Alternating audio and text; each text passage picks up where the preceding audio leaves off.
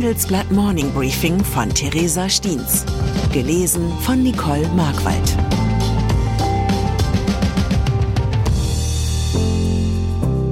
Guten Morgen allerseits. Heute ist Mittwoch, der 3. Januar 2024. Und das sind unsere Themen. Die Sorge vor dem Superwahljahr. Das Aufrüsten der Rüstungsbranche. Die Klimaklage des Andenbauern. Nach einer kurzen Unterbrechung geht es gleich weiter. Bleiben Sie dran. Ich bin Dr. Falk Stierkart und leite ein medizinisches Versorgungszentrum in Erlangen. Der Job als niedergelassener Arzt ist nicht unattraktiv, aber er scheitert oft schon an der Wurzel. Wenn unser Studiensystem nicht darauf ausgelegt ist, genug Ärzte in guter Qualität auszubilden, wie soll die medizinische Versorgung in Mittelfranken dann gedeckt sein? Die besondere Nähe der niedergelassenen Haus- und Fachärzte ist in Gefahr. Was die Gesundheitspolitik jetzt dringend ändern muss, erfahren Sie auf rettetdiepraxen.de. Superwahljahr. Selten lässt sich schon Anfang Januar vorhersagen, was für ein Jahr bevorsteht. Wer hätte Anfang 2020 schon damit gerechnet, den Großteil des Jahres zu Hause zu verbringen? Oder wer hätte Anfang 2022 schon damit gerechnet, dass sich der Erdgaspreis bis August mehr als verdoppeln würde? Anders in diesem Jahr, es lässt sich bereits erahnen, dass sich die großen Entwicklungen des Jahres an den Wahlurnen der Welt abspielen werden.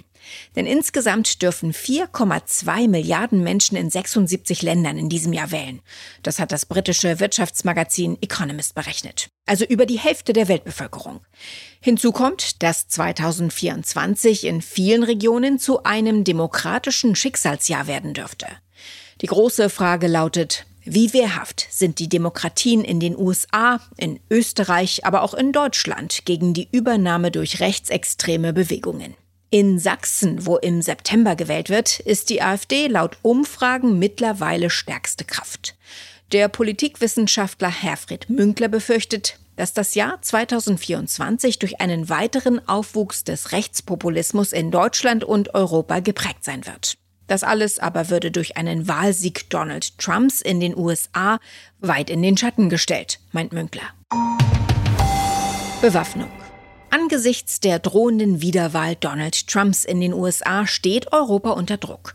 Denn es braucht Waffen, möglichst schnell und möglichst viele. Benötigt werden sie vor allem zur Unterstützung der Ukraine, aber auch um die eigenen Streitkräfte aufzurüsten. Was hat das mit Trump zu tun? Sollte er es tatsächlich zurück ins Weiße Haus schaffen, drohen die USA als wichtigster Unterstützer im Kampf gegen Wladimir Putins Russland auszufallen. Vor diesem Hintergrund will die deutsche Rüstungsindustrie in den kommenden Jahren ihre Kapazitäten deutlich hochfahren. Bundesverteidigungsminister Boris Pistorius hatte im Interview mit der Welt gefordert, die Europäer müssten ihr Engagement ausbauen, um die Sicherheit auf dem Kontinent gewährleisten zu können. Wir haben jetzt ungefähr fünf bis acht Jahre, prophezeite der Minister. Handelsblattredakteur Roman Teborski fordert angesichts dieser akuten Dringlichkeit die Politik dazu auf, der Rüstungsindustrie Abnahmegarantien für ihre Produkte zuzusagen. So könnten die Unternehmen ihre Produktion hochfahren, ohne Gefahr zu laufen, sich wirtschaftlich zu verheben. Dazu sollte man wissen, dass die Rüstungswirtschaft recht eigenwilligen Logiken folgt, mit langen Entwicklungszyklen und damit einhergehend einer großen Inflationsanfälligkeit. Das Ziel des Verteidigungsministers wirkt daher recht ambitioniert, wie die Zahlen zeigen. Europa plant derzeit die Entwicklung des Gemeinschaftspanzers Main Ground Combat System. Doch dieses Projekt läuft holprig an. Der Panzer dürfte frühestens Ende der 2030er Jahre verfügbar sein. Ein weiteres Problem zeigt sich beim Thema Munition. Sie ist einer der wichtigsten Faktoren für die Verteidigungsfähigkeit der Ukraine. Doch der Aufbau neuer Munitionsfabriken in Deutschland, Polen und Frankreich wird voraussichtlich noch Jahre in Anspruch nehmen. Nahost. Aus der libanesischen Hauptstadt Beirut kam gestern die Meldung, dass dort der stellvertretende Leiter des Politbüros der Terrororganisation Hamas bei einem Drohnenangriff getötet worden sei.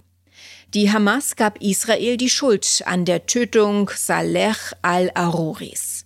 Israels Militär wollte die Berichte zunächst nicht kommentieren. Ein Geiselabkommen zwischen Israel und der Hamas soll infolge des Angriffs gestoppt worden sein. Al-Aruri, den Israel als Drahtzieher von Anschlägen im Westjordanland sah, galt schon länger als mögliches Ziel für einen Anschlag. Als sein Tod bekannt wurde, reagierten beide Kriegsparteien im Nahen Osten mit scharfer Rhetorik. Der rechtsextreme israelische Finanzminister Bezalel Smotrich schrieb auf Ex, alle deine Feinde werden umkommen, Israel. Die Hamas hingegen deutet den mutmaßlichen Angriff als Zeichen für ein katastrophales Versagen Israels, seine Kriegsziele im Gazastreifen zu erreichen. Klimawandel.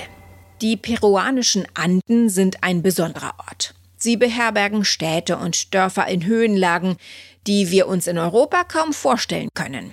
Doch nicht nur wegen des Sauerstoffmangels bleibt einem dort oft die Luft weg. Auch die Schönheit der Bergkette ist atemberaubend. Doch es ist auch diese Schönheit, die für die Anwohner zur potenziell tödlichen Gefahr wird. Der türkise Bergsee Palka Kocha etwa führt wegen des Klimawandels 34 Mal mehr Wasser als noch 1970. Er droht, die Stadt Huaraz zu überfluten. Wieso Sie das in einer deutschen Wirtschaftszeitung lesen und nicht in einem Reisemagazin? Das liegt daran, dass Saul Luciano Liuya, Bewohner von Huaraz, RWE verklagt hat. RWE soll für den Klimawandel und somit für die Bedrohung der Bevölkerung der Andenstadt mitverantwortlich sein. In diesem Jahr soll ein Gericht klären, ob ein akutes Risiko für Liuyas Haus besteht. Später dann auch, ob der Klimawandel und die Emissionen von RWE schuld daran sind. Dann müsste sich der Konzern etwa an den Kosten für Schutzmaßnahmen beteiligen. Doch nicht nur der Andenbauer Liuya hat sich entschieden, wegen der Klimakrise vor Gericht zu ziehen. Weltweit starten immer neue Verfahren, die sich zunehmend auch gegen Unternehmen richten. Die Anzahl der Klimaklagen nehme definitiv zu, beobachtet Niki Reisch Umweltrechtsexpertin beim Center for International Environmental Law in Washington. Schließlich wachse auch die Zahl der Geschädigten. Sollte sich der Andenbauer gegen RWE durchsetzen, würde ein Präzedenzfall entstehen, der weitere Menschen zur Klage ermutigen könnte. Dart-WM. Zum Abschluss noch ein Blick auf den Trendsport Dart. Da wurde gestern Abend bekannt, dass der Engländer Luke Littler im Finale der derzeit laufenden Weltmeisterschaft steht. Das Besondere daran, er ist erst 16 Jahre alt. Für den heutigen Finaltag kündigte der Teenager an, ein Omelett mit Schinken und Käse und eine Pizza zu essen und dann für das Spiel seines Lebens zu üben. Der Speiseplan erinnert mich durchaus an meine Teenagerzeit. Ins Finale einer Weltmeisterschaft habe ich es aber trotzdem nie geschafft. Ich wünsche Ihnen einen guten Tag, an dem Sie immer ins Schwarze treffen. Es grüßt Sie herzlich Ihre Theresa Stiens. Zinsen, Immobilien, Geopolitik, das Jahr der Entscheidungen. Das ist das Motto des diesjährigen Bankengipfels. Banken sehen sich gerade mit einer Vielzahl von Krisen konfrontiert. In dieser Situation sind unabhängige Information und Orientierung wichtiger denn je. Beim Bankengipfel erwarten Sie daher News und Networking sowie wertvolle Impulse von Vordenkern aus Banken und Tech. Wir freuen uns auf Sie am 4. und 5. September in Frankfurt. Mit dem Vorteilscode Bankengipfel24 erhalten Sie 15% auf den Teilnehmerpreis unter handelsblatt-bankengipfel.de.